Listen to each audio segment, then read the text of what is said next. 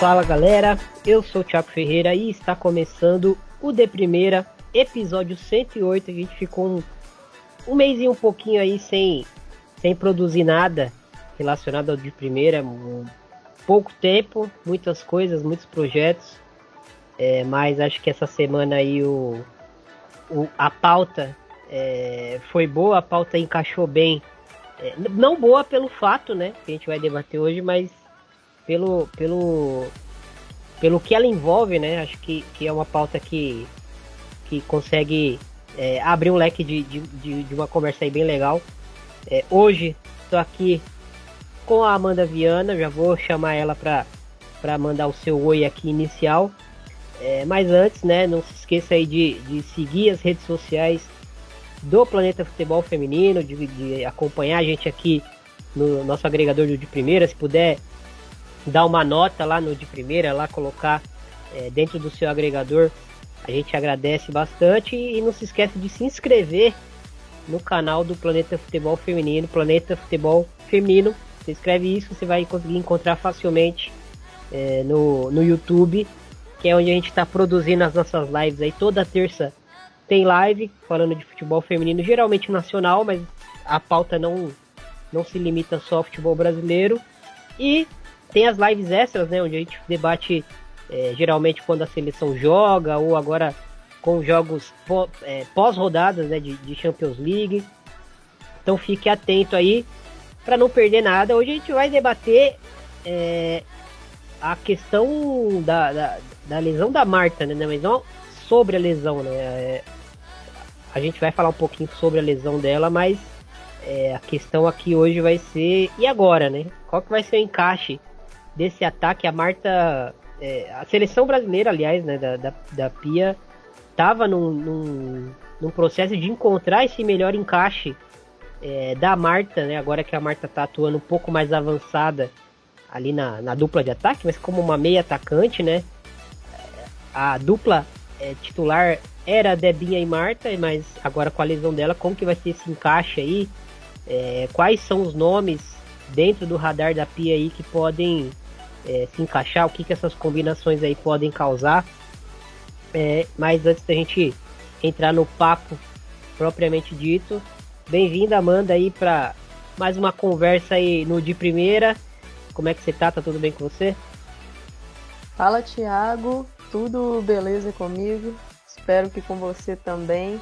Sempre um prazer, né, vir papear com você aqui sobre diversos temas do futebol feminino. Infelizmente, hoje o assunto começa né, com, com uma notícia triste, que é essa lesão da, da Marta. É, a Marta afirmou né, em sua, suas redes sociais ter sofrido uma lesão no ligamento do joelho. E aí, posteriormente, quando a CBF veio trazer a notícia do corte da Marta né, na, nas redes oficiais da seleção feminina, é, a CBF informou ter sido uma lesão no ligamento cruzado anterior. Infelizmente, é uma lesão muito grave, é uma lesão que encerra a temporada da Marta em 2022, porque é, o tempo de recuperação dessa lesão é, é, bastante longo, né? Infelizmente. Então, vamos, vamos debater um pouco esses impactos, né?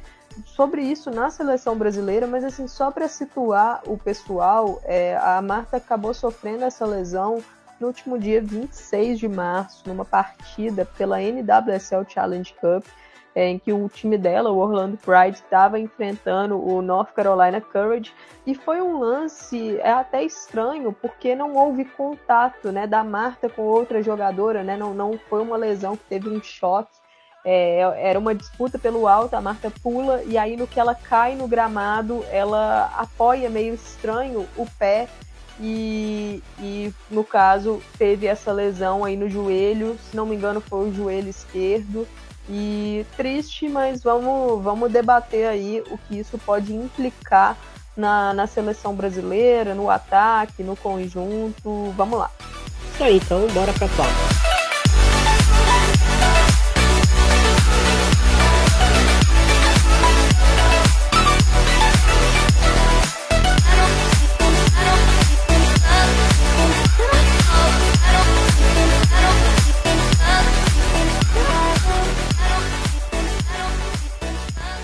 Podcast de primeira.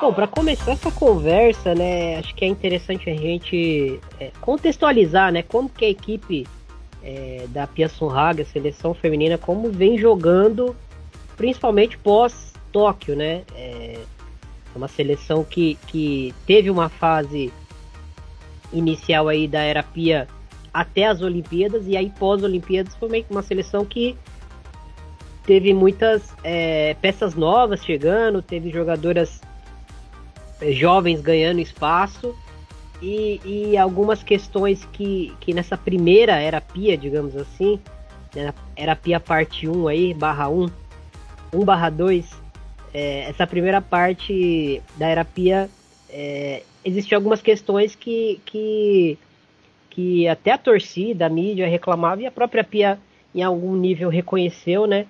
Que era uma equipe que, que tinha problemas é, ofensivos com relação a, a, ao que é característico do Brasil, né? Uma equipe que atacava muito pelo lado esquerdo, atacava pouco pelo lado direito, né? Tinha um lado forte muito destacado ofensivamente, um lado é, defensivo que, que era uma faca de dois gumes, né? E ainda é, eu acho, do lado esquerdo, principalmente pela, pela, pela, pela, pela escalação da Tamires ali, né? Que é a lateral esquerda titular. É, é um lado que, que é o mais forte do Brasil atacando e é o mais frágil do Brasil defendendo. É, e só que na, na Olimpíada a gente teve tinha um lado direito com a, a, a Bruna Benítez, que era um lado que era estéreo, né? Ofensivamente não, não produzia nada ela não chegava até o fundo do campo, e aí é, com, com a, a, Não a chegada da Antônia, porque ela já era convocada antes, mas é, quando ela ganha a posição de fato ali na lateral direita, né? O, na, na, na, última linha, né? Digamos que a Antônia tem uma posição é, de titular na última linha, né? Ela pode ser tanto zagueira quanto lateral direita, mas geralmente ela é lateral direita, ela trouxe algo é, um, um, equilíbrio melhor ali para a posição. É uma jogadora que é um pouco mais leve do que a Bruna, é uma jogadora que tem uma relação com a bola um pouco melhor, bate melhor na bola, é, enfim, é mais ágil, né? Consegue ofensivamente entregar um pouco mais do que a Bruna. Não é uma, uma, uma lateral ofensiva por aquele lado, mas já, o jogo já não fica tão concentrado de um lado só do campo como estava até Tóquio, né? Então a gente tem a chegada da, da da Antônia aí na direita, a efetiva, efetivação né, da Antônia aí pelo lado direito. A Lele se torna a, a, a goleira titular. É, a dupla de zaga atualmente é titular, é, é Rafael e Tainara. Rafael, que é uma zagueira, né, para mim, assim, uma das melhores do mundo na posição hoje. Uma jogadora muito completa. E canhota, né, que já dá um boost ainda para que zagueira canhota vale, vale ouro puro é, no futebol feminino faz essa dupla com a Tainara, que é uma jogadora que, que vem em ascensão, né? Vem num crescimento interessante. Pelo lado esquerdo, como a gente citou, Tamiri segue mais um ciclo como a, como a nossa lateral esquerda. E aí, é, chegando ao meio campo, temos a provável dupla da, da, da dessa, dessa fase né, da, da, da Pia até a Copa, que provavelmente será Angelina e Luana. É uma dupla que eu gosto muito, não é uma dupla perfeita, a Angelina tá numa fase de crescimento também, né, na carreira dela. E a Luana vem, voltou de uma lesão é, muito séria, já vem ganhando minutos aí é, na, no PSG, né, em clube. Mas é uma jogadora que na, na, na era Pia, né, como um todo, sempre foi muito importante. Talvez tenha sido a jogadora que mais desempenhou bem aí é, com, a, com a, a Pia Sunhag como treinadora até a lesão ligamentar dela que acabou tirando ela de, de, de jogos importantes, de competições amistosas e das Olimpíadas. E aí avançando pro, pro ataque, aí temos Ari Borges, que ganhou muito espaço é, como uma, uma extrema, mas é uma extrema que geralmente atua pelo lado esquerdo, né? Ela que é destra, mas que, que vem muito por dentro, né? Principalmente é, busca muitos passes, é, aqueles passes diagonais, né? A, bola principalmente buscando a Caroline, né? Entrando pelo outro lado, mas às vezes encontrando algum atacante também. É, aí temos a Carolyn, que, que geralmente é extrema pela direita, e aí já é uma jogadora que chega mais no fundo, que vai mais pro drible, que aposta mais corrida, que puxa mais contra-ataque. É, e no ataque, Debinha e Marta. Marta agora lesionada, né? E a gente vai ficar aí até o final do ano, provavelmente, sem a rainha no ataque. E era um ataque onde a gente viu poucas amostragens, né, Amanda? mas era um ataque que a gente percebia que, que faltava alguma coisa ali, né? Faltava um encaixe melhor de características, até porque a, a Débora é uma jogadora que tem capacidade para atacar espaço, mas não é uma jogadora que vai reter a bola, que vai, que vai segurar a zagueira de costas, enfim. É uma jogadora que vai buscar muito a entrelinha também, vai buscar muito essa movimentação é, nas costas das volantes, principalmente. É, e, e, é um espaço onde a Marta já ocupa muito, né? Por característica também, a Marta é uma jogadora que vai buscar muita bola pelo centro do campo, que vai é, tenta é, receber passes nas costas das volantes. Então ficava um ataque onde as duas jogadoras é, meio que buscavam ocupar o mesmo espaço e, e, ainda não tinham achado aquele aquela, aquela dinâmica né, da troca, né? Quando eu, quando eu vim buscar no meio, a outra jogadora ataca o espaço, a outra jogadora faz uma outra movimentação. É, enfim, lógico que é um, que é uma, é um tipo de entrosamento que, que engloba o, o, todas as jogadoras de linha, mas focando particularmente nessa dupla, era uma dupla que assim, sempre me, me gerou muitas dúvidas se daria certo. É verdade que tivemos poucas amostragens, mas das poucas amostragens que tivemos, não, me agradou, o Amanda. Apesar de eu ver potencial para elas entregarem muito mais do que chegaram a entregar até a lesão da Marta. Mas ainda assim, acho que, que é uma dupla que, por características, tinha muita dificuldade de se encaixar, né? Exato, Thiago. Eu, eu te acompanho nessa.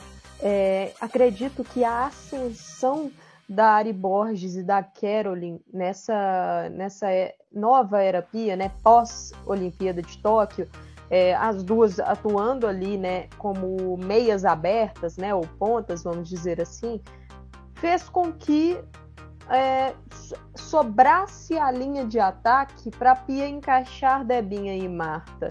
A Marta já vinha sendo utilizada mais perto do gol, né? E a Debinha, que é uma jogadora que por muitos momentos antes da Olimpíada de Tóquio foi usada mais perto do gol, é, eu imaginava até que, que com a Marta sendo utilizada nessa função, a Pia fosse trazer a Debinha um pouco mais para o meio do, meio do campo.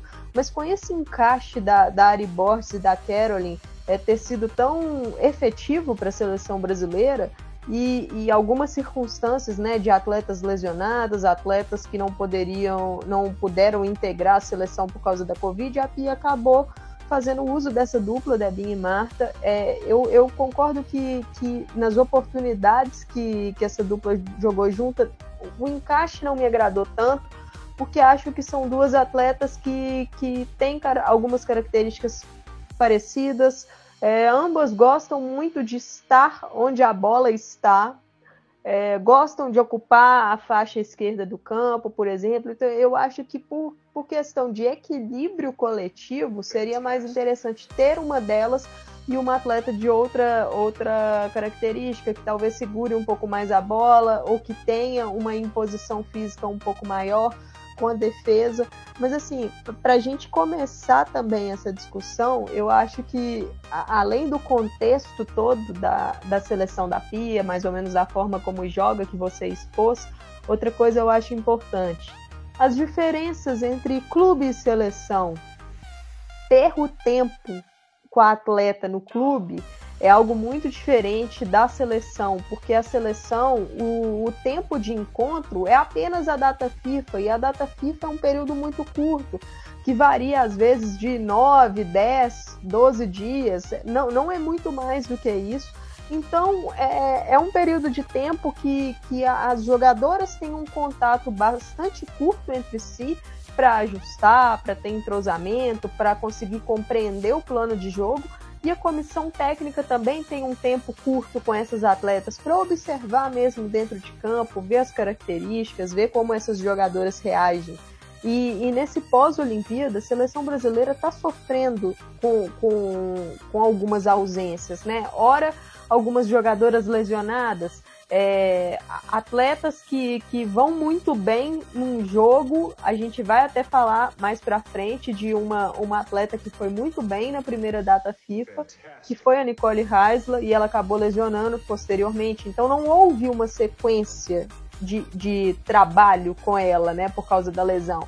Aí temos, por exemplo, a Bia Zanerato, que também teve a Rafaele, mas como o nosso foco aqui hoje é mais o ataque, vamos focar na Bia jogando na China, não pôde atender as convocações do, do segundo semestre de 2021 por causa da questão da Covid, dos protocolos de quarentena. E aí, a primeira convocação de 2022, o torneio da França, a Bia pega Covid, então também não pode atender. Então, assim, o ponto que eu quero chegar é: a Pia está fazendo testes, ela ainda precisa encontrar esse, esse ataque, essa dupla de ataque, esse equilíbrio ofensivo da equipe mas ela tá sem essa sem ter sequência nas opções dela. Então tudo isso acaba tornando a tarefa mais difícil, né? Exatamente. Então é isso, é uma equipe que que joga de uma forma veloz, joga de uma forma agressiva, uh, compete muito em campo. Não é equipe que, que, que, por características das jogadoras, se impõe fisicamente, mas também é, não consegue se sobressair nesse sentido, mas é uma equipe que compete é, em termos de ritmo, em termos de intensidade, é, da maneira que é possível, né? Tentando imprimir um ritmo alto em todos os jogos, principalmente nos jogos grandes, para incomodar os adversários, para tentar tirar os adversários da zona de conforto.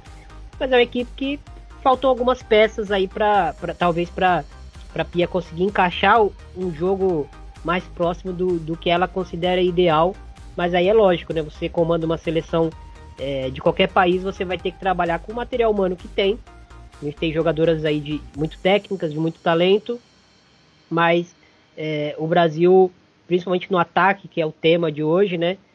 É, acredito eu, é uma opinião minha, que já, já, de algum tempo, que a gente tem uma dificuldade em, em formar é, centroavantes é, que consigam jogar de costas, né? Consigam é, trabalhar no pivô, trabalhar é, como uma Katoto consegue fazer, como uma Ellen White consegue fazer, como uma Khadija Shaw, é, jamaicana, consegue fazer, jogadores que consigam, consigam trabalhar de costas, é, fixar as zagueiras, consigam, consigam fazer uma parede, consigam é, receber uma bola longa e reter essa bola no ataque por 2, 3 segundos até o time sair de trás, até é, acontecer acontecerem aproximações das, das companheiras então a gente tem jogadoras de ataque muito leves, né, no geral, ou jogadoras de um toque só.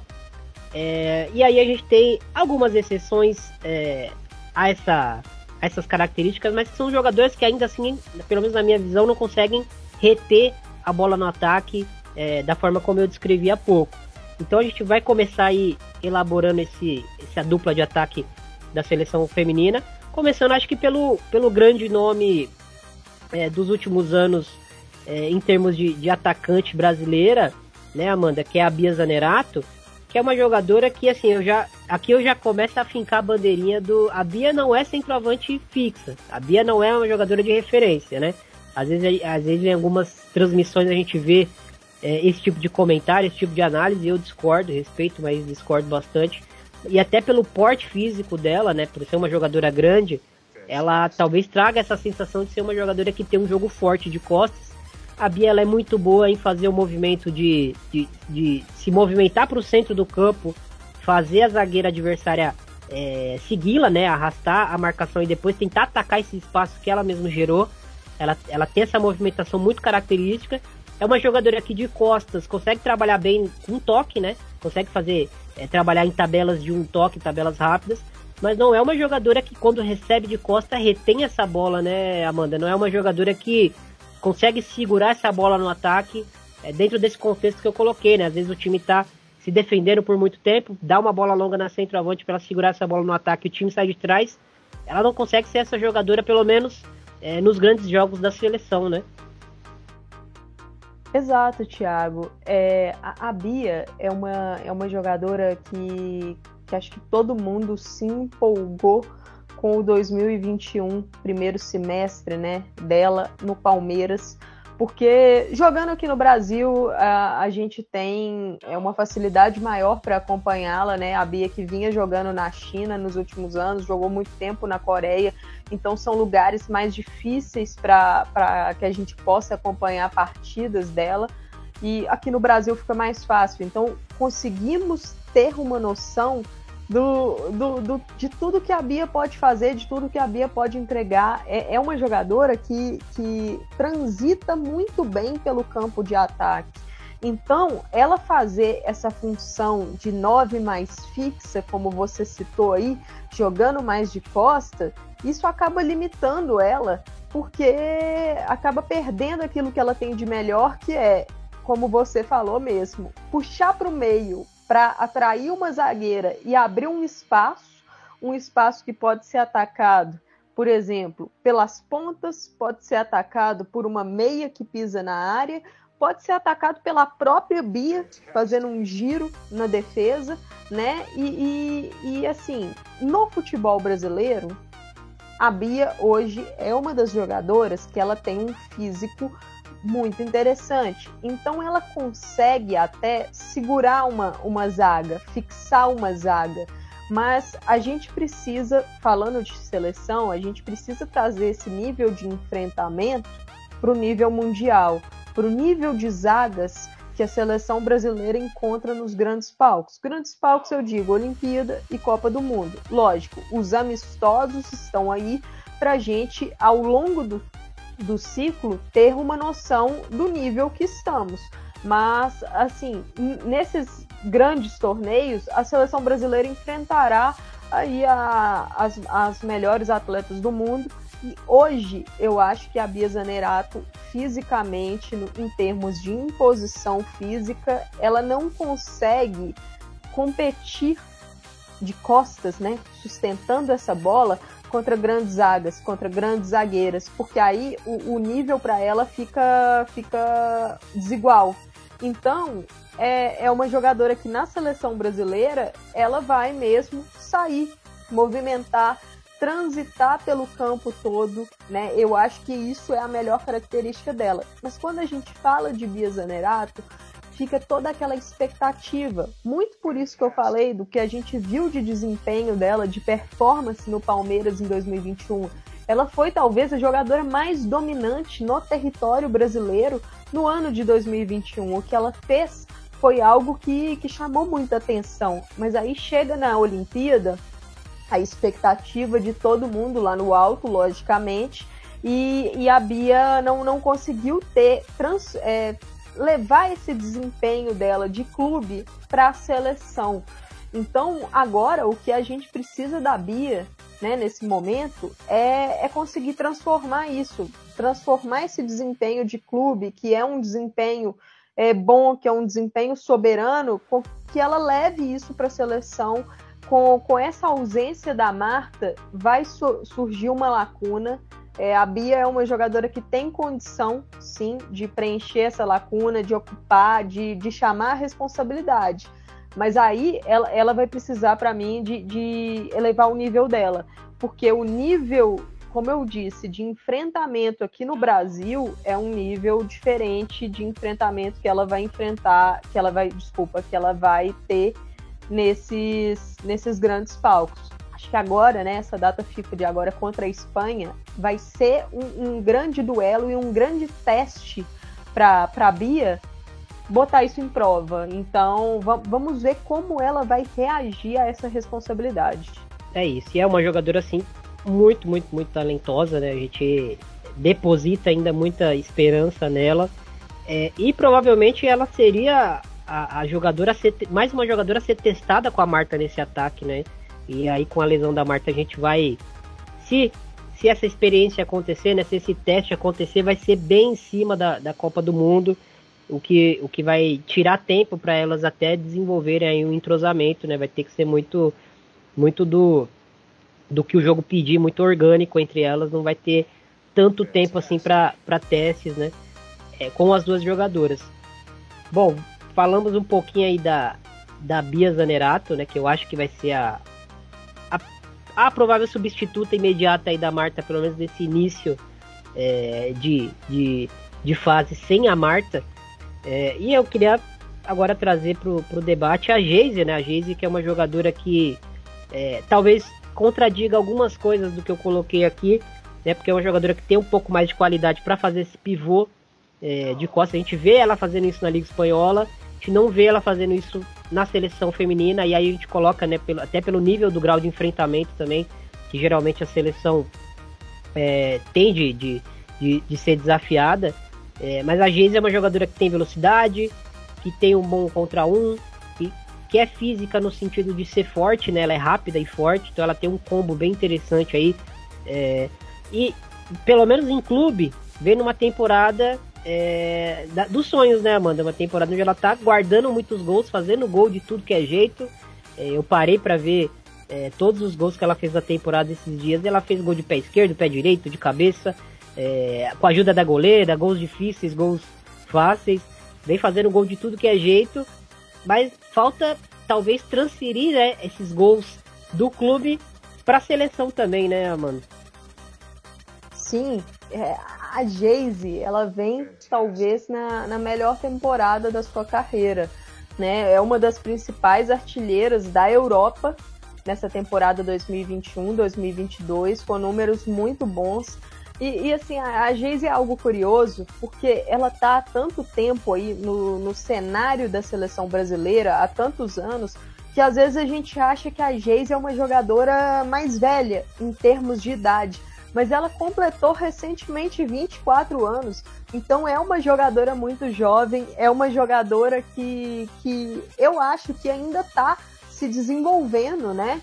É, tá lapidando alguns fundamentos, é, precisa melhorar muito. Eu acho que a Geise ela tem um individual muito forte e na seleção brasileira eu acho que o que ela precisa é trazer esse individual do clube, que é muito forte, mas conseguir aliar isso a um coletivo, porque hoje a ideia de jogo da Pia na seleção brasileira é um jogo muito coletivo, é um jogo de muita contribuição, de compensação, é um jogo de aplicação que a equipe precisa aplicar bastante. Sem a bola, e com a bola precisa fazer um jogo coletivo, lógico, sem perder a individualidade que o futebol brasileiro tem como característica, partir para cima e tal, mas que consiga aliar isso a, a, ao, ao, jogo coletivo, né? Consiga colocar todo mundo ali é, em condições, consiga envolver a galera toda. Eu acho que, que a Geise tem condições de fazer isso, mas precisa dar esse salto ainda coletivo. É, você citou bem é, essa questão da imposição, é, da velocidade da Geise, e assim, é, em alguns gols que ela marca, isso fica evidente, né? O Madrid CFF, que é o, o time que, que a Geise joga, ele chegou a jogar no último final de semana contra o Barcelona para localizar todo mundo. Nós estamos gravando esse episódio no dia 29 de março, né? Uma terça-feira e o Madrid CFF enfrentou o Barcelona, acabou perdendo por 2 a 1 mas a Geise marcou o gol do Madrid e foi um gol que ela consegue, numa jogada de contra-ataque, de transição, arrastar a defesa do Barcelona toda, leva Mapileon, uma defesa que tinha também Irene Paredes, então ela, ela joga contra grandes zagueiras do mundo e consegue vencer duelos, isso é muito importante é, é uma atleta que alia bem é, essa condição física com essa velocidade, essa arrancada para poder é, preencher espaço, para poder atacar espaço. Então isso é muito interessante, pensando também no estilo de jogo da seleção brasileira, que em muitos momentos, dependendo do adversário, gosta de atuar com base em transições, em ataques, gosta de jogadoras que ataquem espaços, então isso é importante para a Geise. Mas além desse fato coletivo que eu citei, que eu acho que é uma jogadora que precisa melhorar, eu trago também para a mesa a questão das tomadas de decisão. E, e, a tomada de decisão, ela é algo que, que tá ali, coladinho, aliada com a questão coletiva. Porque é, você precisa tomar a melhor decisão para o time, né? E a, nem sempre a melhor decisão para o time é você carregar a bola, é você conduzir olhando para a bola e chutar sem nem olhar. Às vezes você precisa ver o todo e, e, eu acho que a Geise precisa melhorar isso, escolher melhor as jogadas, né? Se é o momento do chute, se é o momento do passe, é, apurar a finalização e eu destaco isso sobre a Geise, mas só para trazer para a seleção brasileira como um todo. Não é um problema só da Geise a questão da tomada de decisão. Eu acho que é um problema geral do Brasil, até do futebol brasileiro como um todo, né? Um problema, acho que a gente precisa evoluir ainda nesse quesito. Mas é uma jogadora que está vivendo um grandíssimo momento e só precisa conseguir traduzir um pouco mais isso, né, para a seleção brasileira. É isso. A, a, queria trazer a Ludmilla pro papo. A Ludmilla que é, é curioso, porque a Ludmilla atua na mesma liga é, que a Geise. A Ludmilla não tá numa, numa fase tão boa essa temporada como estava na anterior e, e, e lógico não tá numa fase tão boa como a da Geise em clube, mas é, na seleção até hoje a, a Ludmilla sempre foi uma jogadora mais confiável, né? E a Ludmilla é uma jogadora que talvez não faça também essa parede é, pela seleção feminina, né? Não consiga fazer esse pivô essas jogadas de pivô, mas é uma jogadora que, que, talvez seja a jogadora mais rápida que a gente tem como opção de ataque hoje, né? Ela é uma, realmente uma velocista, né? Ela é uma ex-velocista, é, ela até é, fez atletismo por um tempo, antes de, de, de, de, de entrar no futebol de vez, né? E se tornar a jogadora que se tornou. Mas ela é uma jogadora que tem um, uma explosão é, fantástica, uma jogadora muito difícil de, de, de ser parada.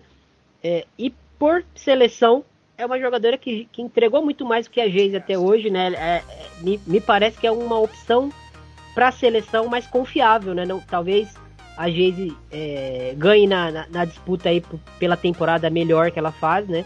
A gente na, analisando que as duas disputam uma mesma vaga ali é, na seleção, que, que, seria uma vaga de a principal opção de velocidade, a principal jogadora é, de segundo tempo, digamos assim, né, para a seleção feminina, talvez tentar mudar um cenário, talvez tentar botar fogo num jogo em que precisa buscar o, a vitória.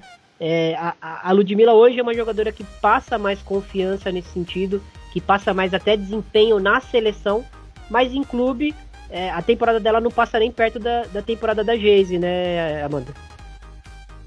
Exato. É, a Ludmilla é, joga no Atlético de Madrid, também na Liga Espanhola, né, assim como a Geise, e sempre foi aí peça-chave da equipe do Atlético de Madrid, mas nessa temporada está acontecendo algo um pouco diferente, né? Uma temporada mais irregular da Lud, que, que acabou começando é, num ritmo mais lento, ela vem é, transitando entre banco, titularidade, então ela não está conseguindo ser tão dominante na equipe quanto em anos anteriores, mas na seleção você até traz essa questão de, de um, um, desempenho melhor né, da, da Lud em relação a Geise. Eu acho que, que isso explica um pouco também pelo fato da Ludmilla conseguir ser uma jogadora um pouco mais coletiva do que a Geise na seleção.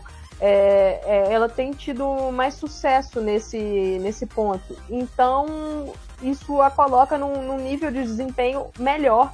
Mas concordo com você, são duas jogadoras que, que disputam uma vaga, né? Os, os elencos para as grandes competições é, são elencos mais curtos Provavelmente a gente terá elenco de 23 jogadoras, talvez de 26, caso a FIFA, a Comebol, é, nas suas competições é, adotem esse aumento por causa da questão da Covid e tal. É, mas vejo Geis e Ludmilla competindo pela mesma vaga por causa dessas características. Jogadoras de velocidade que aliam boa imposição física, então conseguem arrastar. As duas conseguem fazer boa pressão na, sem a bola né, na zaga adversária, e isso é algo que a Pia pede muito, né? A seleção brasileira, ela começa a defender na sua linha de ataque. A defesa começa na linha de ataque.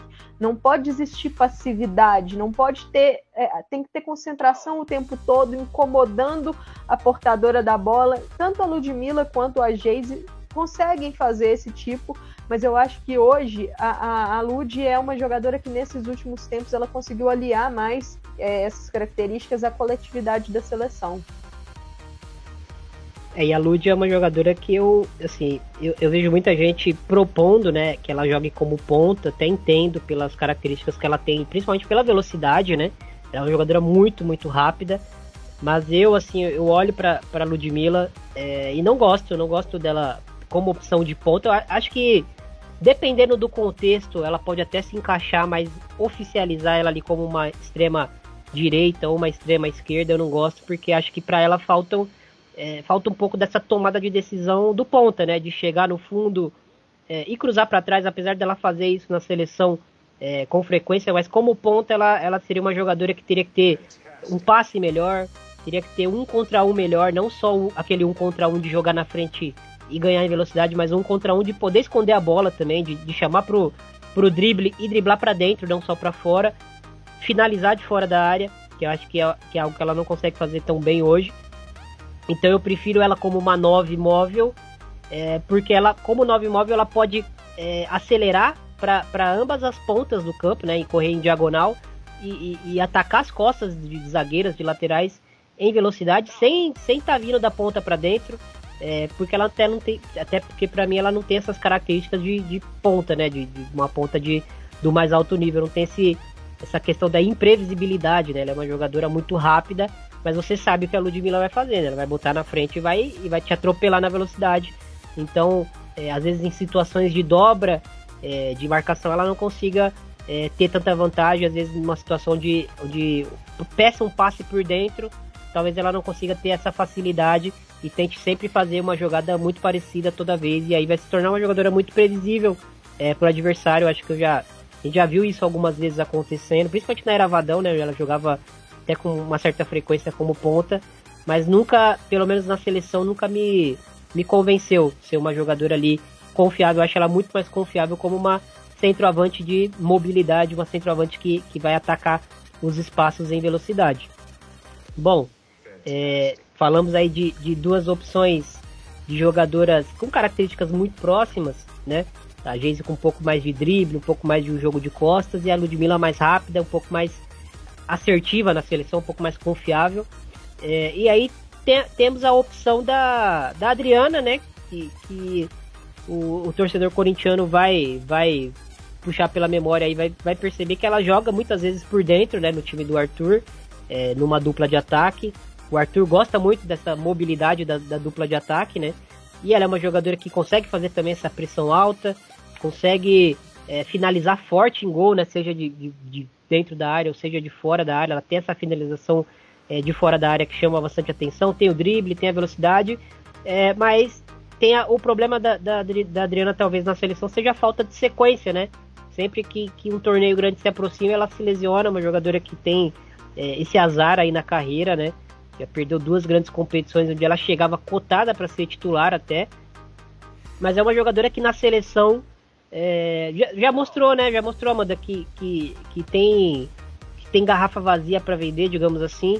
E talvez seja uma opção é, para atacar espaço, uma opção de velocidade. Uma jogadora que em grandes jogos, é, pelo menos eu não sinto ela se escondendo do jogo. Ela tenta mostrar algo, ela tenta encarar o jogo no tom que o jogo pede é uma jogadora que realmente, se tivesse uma sequência maior na seleção, talvez fosse uma, um, uma peça confiável aí pra, pra, até para brigar por posição de titular nesse ataque, né, Amanda? Exatamente. A, a questão física da, da Adriana realmente a, a persegue né, na seleção.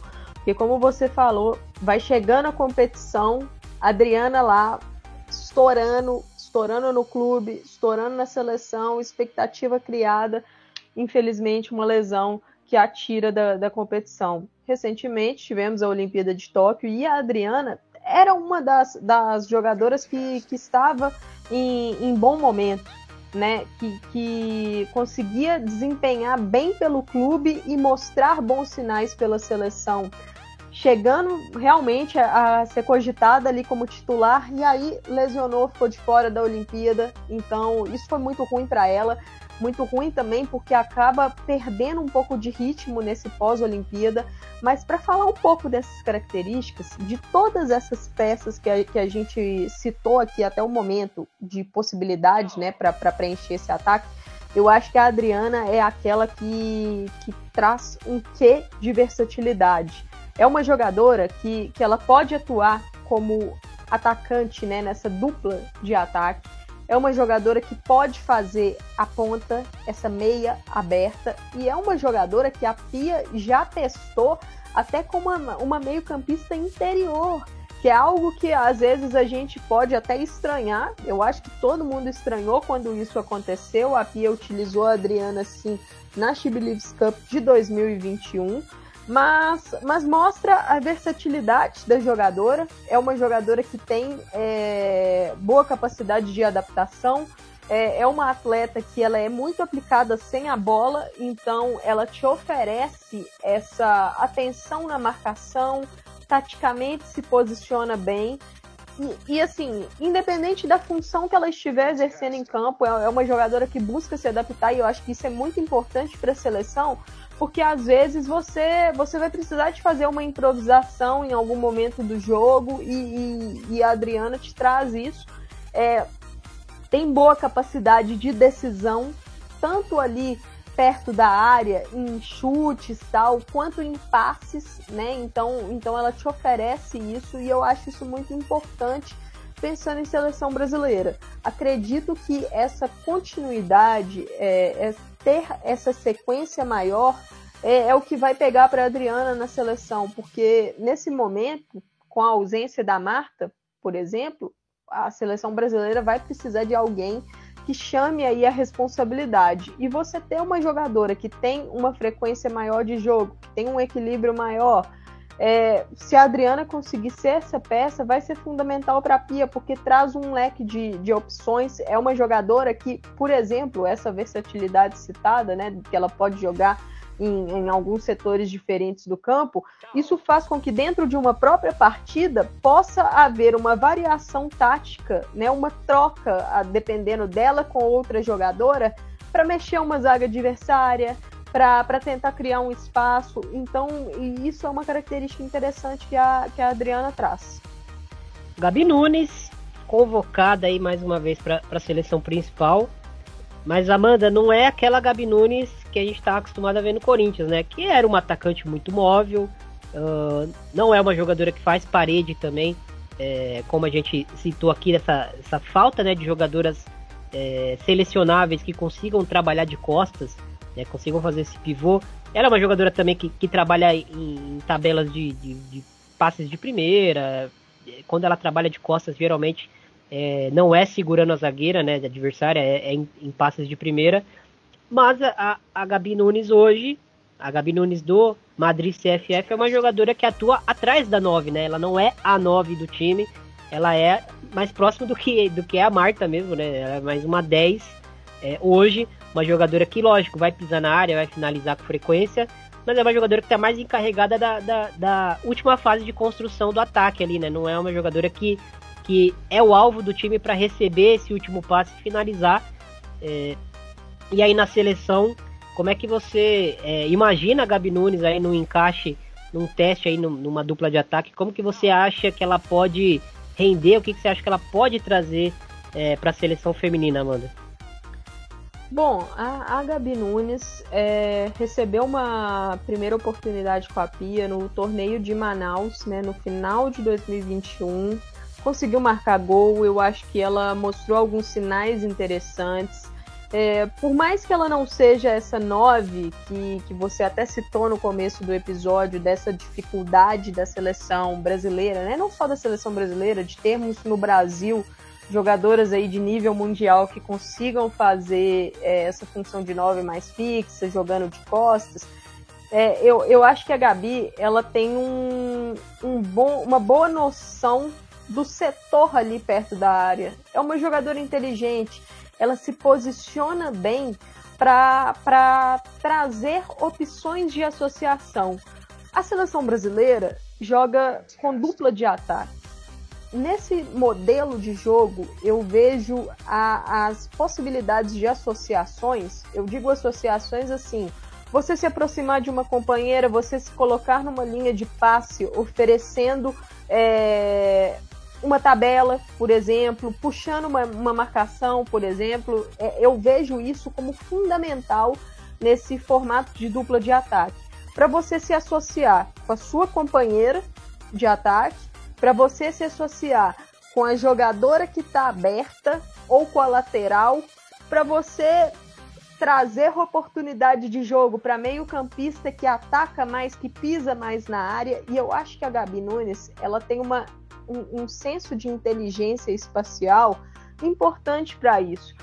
Esse fato de você ter citado que ela vem jogando no clube mais ali atrás de uma nove, isso é interessante porque mostra aí uma versatilidade dela que pode a colocar em condições de, de, de fazer dupla com vários atletas aí, dessas citadas. Por exemplo, ela pode fazer dupla com uma Debinha, ficando um pouco mais perto da área, já que a Debinha é uma jogadora que sai mais. Ela pode fazer dupla com a Geise, reeditando aí a dupla no Madrid CFF, com a Geise atacando um pouco mais os espaços na costa, nas costas da zaga e a Gabi Nunes puxando mais para fazer a entrelinha pode fazer uma dupla com a Bia Zanerato, com as duas revezando quem vai ficar mais perto da área, hora uma, a outra puxa mais para entrelinha, movimenta mais. Então eu acho que é um tipo de versatilidade que dá a Pia opções, e isso é muito importante. Mas é aquilo que eu também citei é, nós temos convocações com atletas diferentes, então o que precisamos nesse momento é de teste, é de tempo para testar, é de tempo para a Pia ver se quem vai encaixar com quem, quem consegue potencializar melhor a equipe coletivamente. Bom, vamos trazer agora para o debate a Nicole Heisler, que é uma jogadora que, apesar de muito verde, muito jovem, ela trouxe essas características que a gente, que a gente cita né, no começo do episódio, Amanda, de conseguir fazer esse pivô de costas, de conseguir reter essa bola, de conseguir ser uma jogadora que compensa muito as debilidades da parceira, principalmente fisicamente, né? Mas é uma jogadora muito inteligente, que bate bem na bola, e até, é até uma das jogadoras que assume a responsabilidade da, das bolas paradas na seleção feminina, é, quando foi convocada, né? Mas é uma jogadora que, que sofreu uma lesão é, ligamentar também. Ficou um bom tempo afastada. A gente fica aí né, para aguardar o retorno dela à seleção principal. Mas é uma jogadora que, apesar da, das amostragens é, serem poucas, é, mostrou coisas muito boas, né, Amanda? E mostrou que pode ser uma solução, pelo menos a médio e longo prazo aí, para essa falta de, de características é, de retenção de bola no ataque, digamos assim, né? A Nicole, uma jogadora muito jovem também, né? Atua no Benfica, recém completou 22 anos. É, e assim, é uma, é uma atleta que recebeu a convocação, recebeu alguma, é, algumas convocações durante a era pré-Olimpíada, né? Mas recebe aí a convocação na primeira lista é, pós-Tóquio e encaixa muito bem com a Marta na dupla de ataque porque a conversa era Marta agora, agora na linha de ataque mais avançada no campo, quem será a dupla da Marta, né? Pia faz alguns testes e o mais interessante de todos, em termos de encaixe, de associação, de combinar características, na minha opinião, foi a Nicole, porque é essa jogadora que, que consegue, lógico, ainda verde, ainda precisa lapidar esses fundamentos, mas consegue sustentar mais um jogo de costas e que tem também habilidade para atacar os espaços, tem uma velocidade ok, consegue dar bons passes porque ela pega muito bem na bola, chuta bem de fora da área. Então isso é importante porque são características que, que mostram que é uma, é uma jogadora que, desenvolvendo, maturando e lapidando tudo isso, pode se tornar assim uma atacante completa né? Mas essa, infelizmente, essa lesão sofrida, né? Ligamento cruzado anterior também pela Nicole, é, acabou travando esse desenvolvimento dela no clube e também na seleção. É, uma informação da nossa parceira aqui de Planeta Futebol Feminino, Thais Viviane, ela citou que a Nicole parece que está treinando com bola já. Então isso é, é uma notícia animadora. Não sei se estará apta, por exemplo, para uma Copa América em julho, mas é uma notícia importante que mostra que provavelmente no começo da temporada europeia, né, do, no, ali no meio do ano, agosto, a Nicole já, já voltará. Então isso a coloca aí pelo menos nos planos, a meu ver, da seleção brasileira para o segundo semestre. Mas o interessante da Nicole é isso, ela consegue fazer sustentar mais esse jogo de costas do que as outras peças nossas. Então ela traz uma característica diferente pro, pro combo da seleção. Né? Se conseguir aprimorar isso, vai ser uma peça importantíssima para a Pia em termos de elenco. Exato. Vamos lá agora para debater um pouquinho sobre a Giovana Queiroz, como sendo essa possibilidade. É, eu entendo a questão da Giovana Queiroz, eu acho que ela é uma jogadora também para o futuro, né? Apesar de ser uma jogadora muito precoce, apesar de ser uma jogadora que, para a idade dela, é, traz algumas, alguns atributos assim bem interessantes. É uma jogadora que, que se mostra decisiva em alguns jogos é, do, do clube, né? Fez gols aí em todos os campeonatos que disputou nessa temporada. Não é uma jogadora pronta, na minha opinião, para assumir a titularidade da seleção ainda. Mas eu hoje eu olho para ela e eu entendo o, a, o poder do investimento, né, que a CBF, que a Pia é, faz em cima dessa jogadora, porque é uma jogadora que realmente daqui dois, três anos pode ser um pilar importante aí desse ataque. É, e, e, aí quando a gente fala que a Nicole Heisler é uma jogadora verde, talvez na fase final de maturação aí, né, como, como atleta é, adulta, mas, apesar de do, todo o talento que ela tem, a, a Giovana é ainda mais verde, né, Amanda?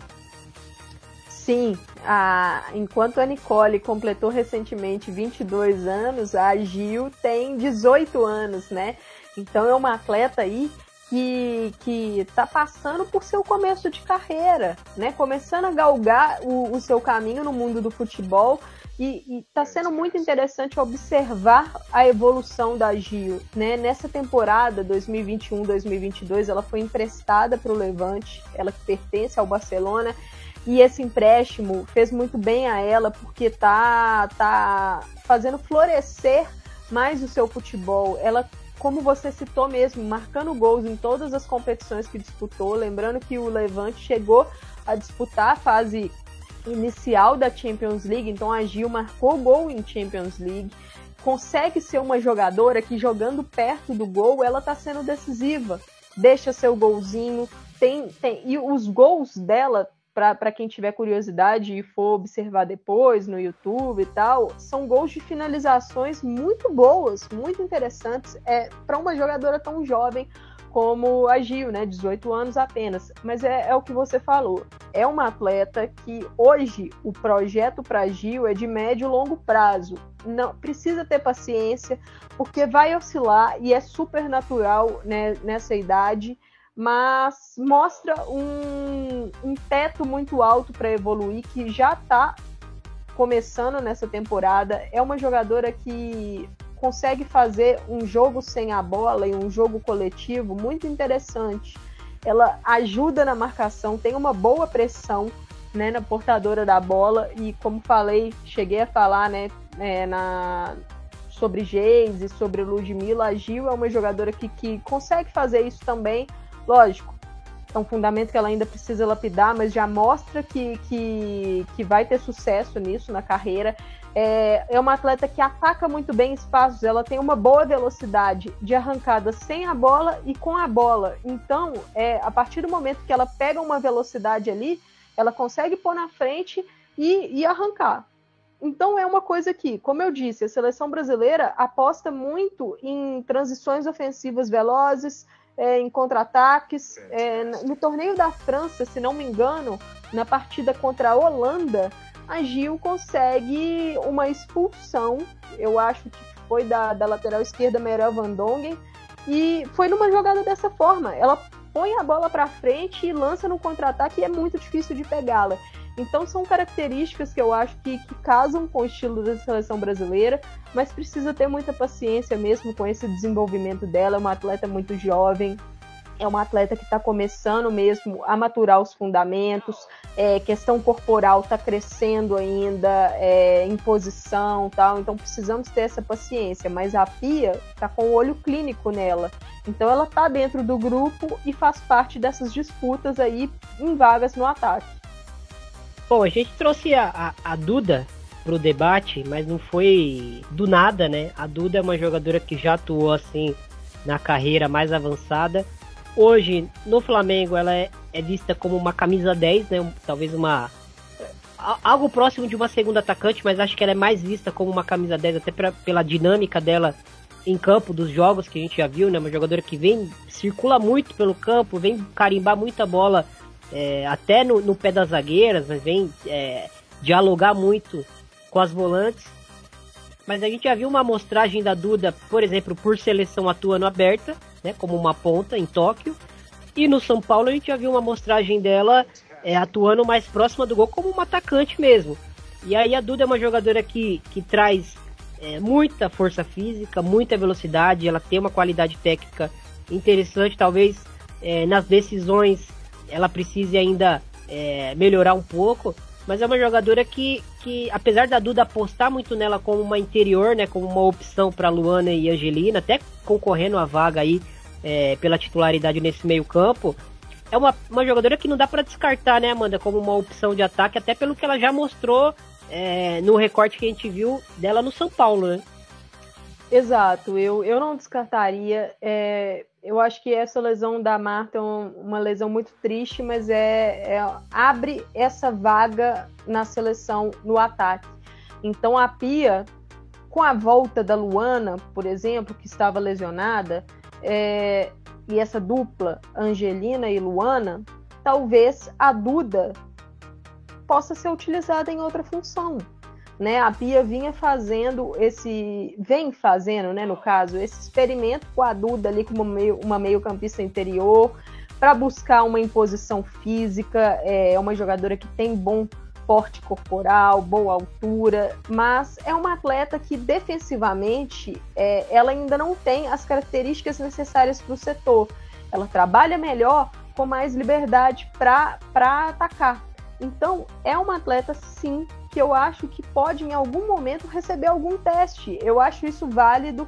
No São Paulo, o, os melhores momentos da, da Duda, para mim, foram jogando perto do gol. Era até curioso, porque em momentos de 2021, o Lucas Pessinato, treinador do São Paulo, utilizou a Duda mais ou menos como a Pia vem utilizando a atleta né, na seleção brasileira nesses últimos jogos, como meio-campista interior. E, e ela não rendia tão bem, chegou a parar no banco.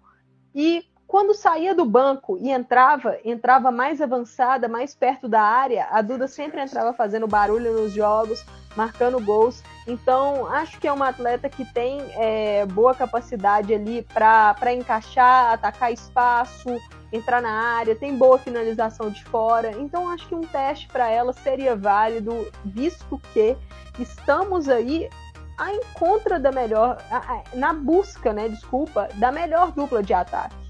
Exatamente. E aí, dentro desse, desse 4-4-2, eu queria é, trazer aqui um, uma possibilidade, né? De, de, de teste aí. É, até porque, pelo menos é uma é visão minha, assim, eu vejo a, a Ari Borges uma jogadora que, que eu prefiro ela atuando até na, na entrelinha.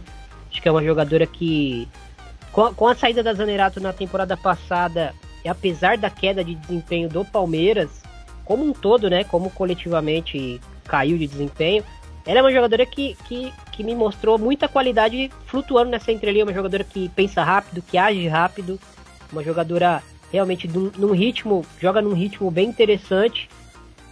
E aí eu, eu vejo ela como essa possibilidade aí de, de atuar é, numa dupla de ataque, mas sendo ela, ela a principal jogadora a flutuar, né, a fazer é, o que a Marta fazia por característica, né? Flutuar na entrelinha, tentar receber essa bola e já é, pifar um passe é, mais diagonal, um passe mais profundo. É, e fazendo uma, uma dupla aí com, com talvez a Bia, é, principalmente, né? Acho que a Bia é quem, encaixaria melhor com ela, mas talvez uma Geise, talvez uma Ludmilla, uma Adriana. É, vejo, vejo características nela para atuar por ali. Queria saber a sua opinião, Amanda.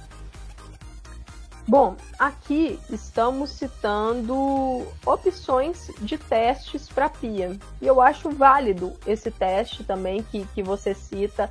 A Ari Borges é uma jogadora que, que eu acho que nesse último ano deu um salto é, em vários termos. Um salto técnico, um salto tático, um salto de, de leitura mesmo. É, é uma atleta que, que realmente virou a chavinha e, e muito inteligente. É, a, a, Pia está observando isso, a Pia sempre destaca a Ari Borges nas, nas, suas coletivas, então isso é importante.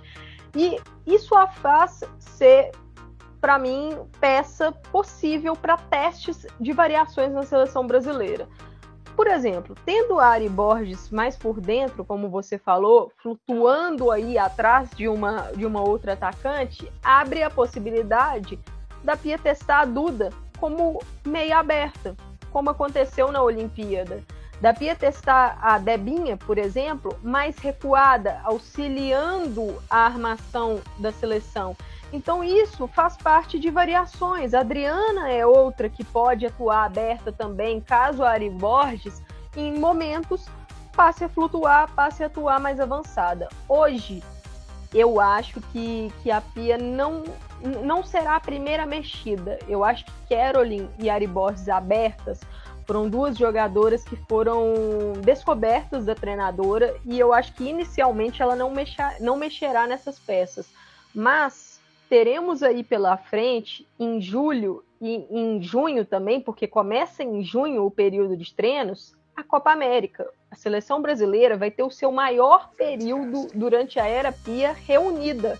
Então é um tempo de ouro que a Pia Sunhag vai ter, que ela não teve em nenhum momento. Nesse tempo, ela vai poder treinar variação de, de esquema, treinar variação de posição das atletas, coisas que talvez não precisam ser utilizadas logo de cara, mas dependendo do adversário, dependendo da situação da partida, isso a gente pode ver em algum jogo. Então, esse período de treinamento vai ser importante para isso, né? Porque a, formação da seleção brasileira, 11 jogadoras, a gente pode tirar vários sistemas e várias posições, porque ao longo desse episódio é o que, vi, é o que a gente está falando. Temos atletas versáteis que conseguem ocupar mais de uma função em campo. Então, sim, é, Ari Borges em algum momento flutuando pelo centro é algo que, que a gente pode ver como teste. Bom, agora a gente vai falar um pouquinho sobre, sobre tal, talvez para mim o grande entrave aí do, do 4-3-3, né? É, é, um sistema que, que a gente ouve muito a mídia falando que, que pô, a Pia poderia jogar mais no 4-3-3, podia fazer mais testes. Eu já vi algumas variações é, do Brasil jogando dessa maneira, mas realmente nunca foi algo assim de começar é, o jogo nesse sistema, terminar, jogar dois, três jogos seguidos é, com, com esse sistema sendo o sistema mais utilizado. É, realmente foram poucas amostragens no 4-3-3, mas aí eu trago a minha opinião e depois passo a bola para Amanda até dar, dar o, o, pitaco dela sobre isso.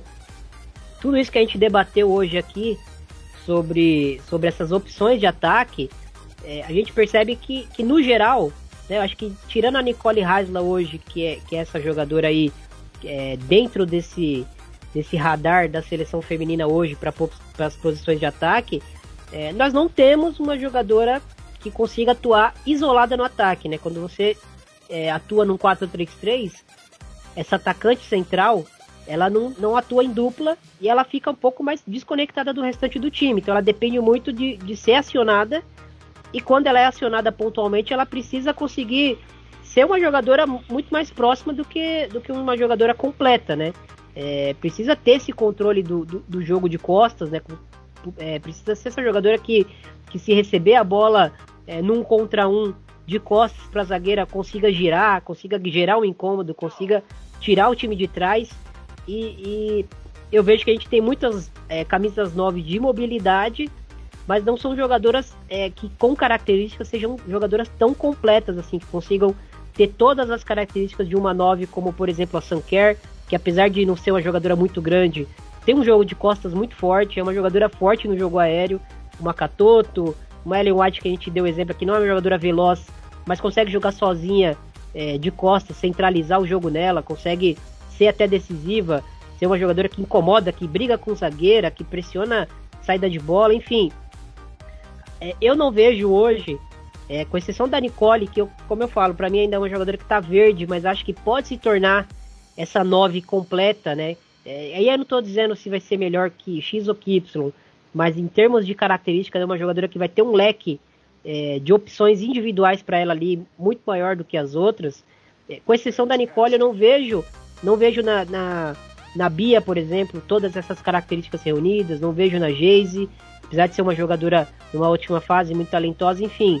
É, como que você analisa aí esse, esse, esse encaixe para um 4-3-3, Amanda? Lógico, dentro do contexto de como a seleção joga, mas também é, analisando o perfil dessa, dessa nossa camisa 9 brasileira.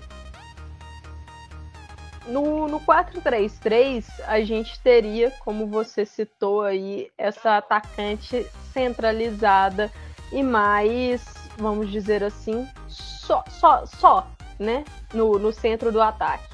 E como citei aqui anteriormente, é, o nível de enfrentamento que a seleção brasileira terá no, no cenário mundial é de duplas muito fortes, de duplas de zaga, né, muito fortes, de boa imposição física. Então, pelo fato da gente não ter essa jogadora, como você falou, que consegue sustentar esse jogo de costas, consegue segurar uma bola para esperar o time vir para o ataque, por exemplo, uma jogadora lá da defesa dá um lançamento, dá um chutão.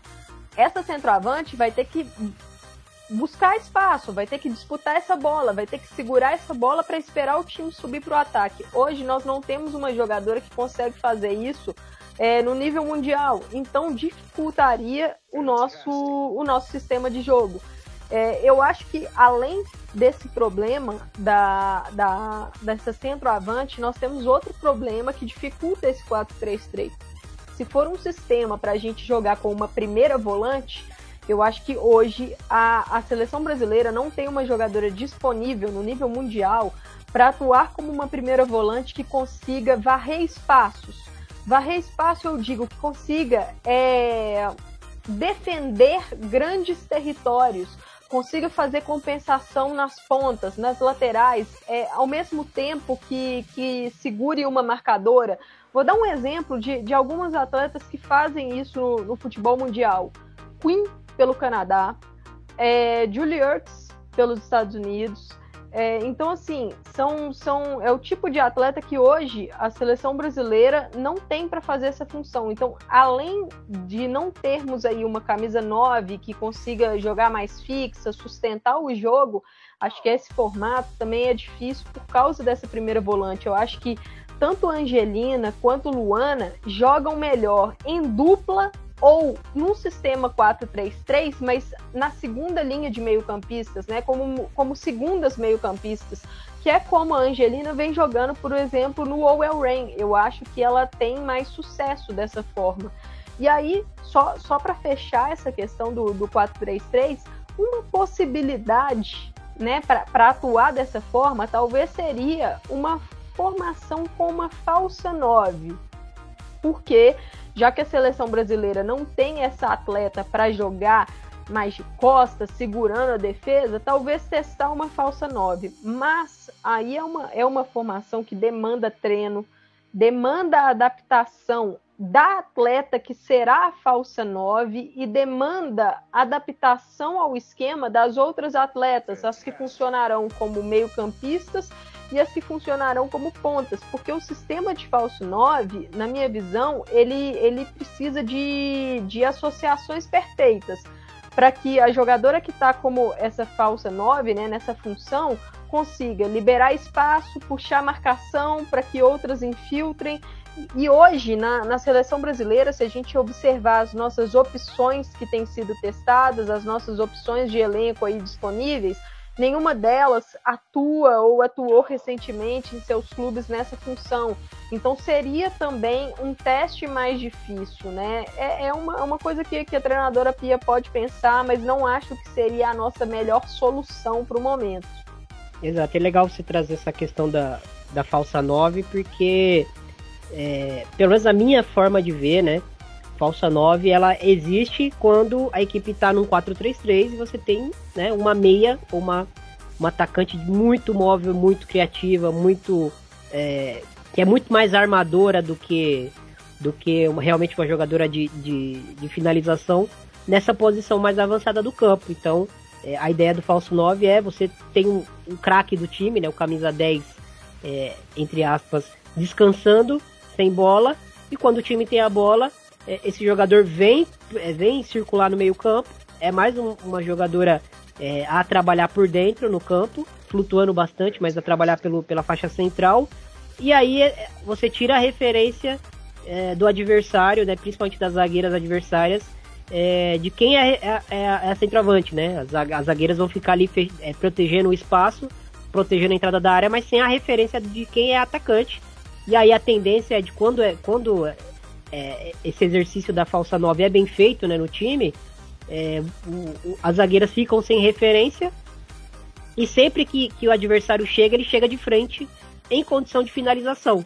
Né? Não, não, não vai ter uma jogadora ali que vai receber de costas a bola e a zagueira vai, vai conseguir fazer o, o, o movimento ali de, de, de, antecipar ou de evitar que ela gire. É, essa jogadora sempre vai entrar em velocidade ou vai entrar conduzindo a bola.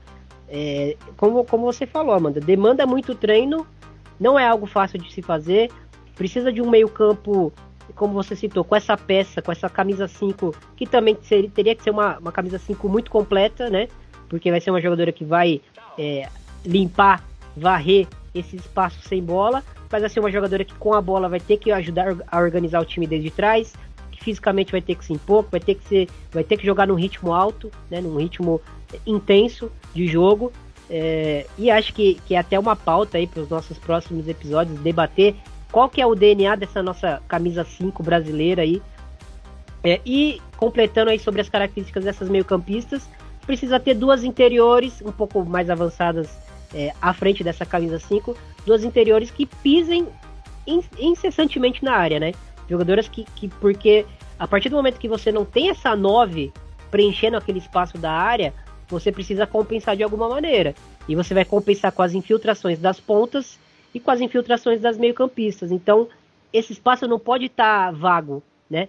Tem que ter uma movimentação constante de alguém sempre infiltrando ali, mais de uma jogadora, se possível, sempre infiltrando e gerando essa, essa indecisão na última linha adversária, principalmente. É, e outro ponto, é, quando você trabalha com uma falsa 9, geralmente as melhores situações de finalização vão cair no pé das pontas.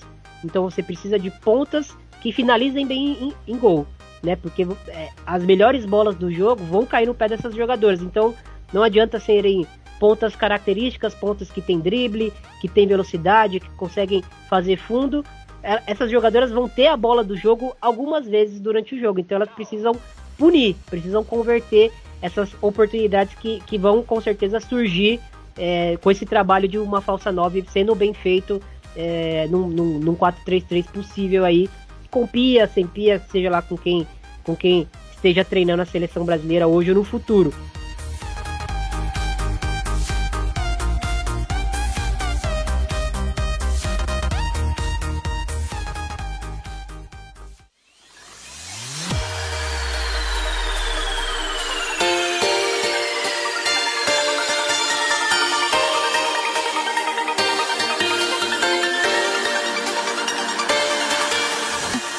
Mas acho que é isso, Amanda.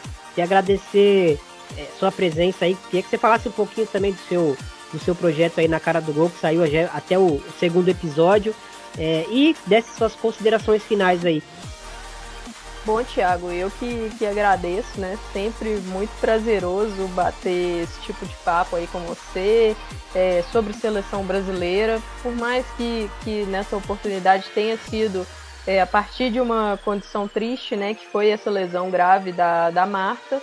É, mas aí, falando um pouco sobre o meu projeto, Na Cara do Gol, um podcast do Planeta Futebol Feminino voltado para o futebol estadunidense. Então lá eu falo muito sobre seleção dos Estados Unidos e sobre a NWSL. Para quem tiver interesse aí, os episódios na cara do gol estão em todos os agregadores do de primeira, do Planeta Futebol Feminino e também temos lá no Twitter um perfil arroba na cara do gol. A grafia de gol é G-O-A-L, então na cara do gol tudo junto, G-O-A-L, né?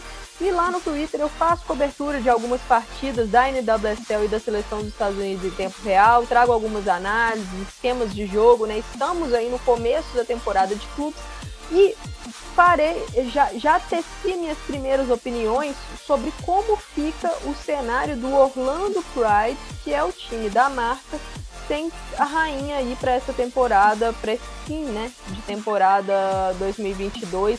Então, para quem quiser conferir, tô lá na minha rede pessoal do Twitter também, quem quiser me seguir, tô no arroba Amanda v. Silva. E sobre a seleção brasileira, só lembrando, teremos amistosos em data FIFA no início de abril. A seleção brasileira enfrentará a Espanha e a Hungria. Então, é, dois testes importantes, principalmente contra a Espanha, para a gente ver aí esses testes da PIA, né? E também ver como o nosso time se encontra. Então, vamos acompanhar Novamente, Thiago, agradeço, foi um prazer e até a próxima, gente. Valeu. Prazer é todo meu. E é isso, se você gosta dos conteúdos aí do, do Planeta Futebol Feminino, siga as nossas redes sociais. Você encontra o Planeta Futebol Feminino no Facebook, mas principalmente Instagram e Twitter. Não se esqueça de, de acompanhar, de se inscrever nas nossas lives de terça-feira aí Toda terça-feira tem live falando de futebol feminino em alto nível. É, no mais, um grande abraço a todos aí, muito obrigado é, por quem acompanhou aí a gente. Até a próxima e um beijo. Valeu, gente!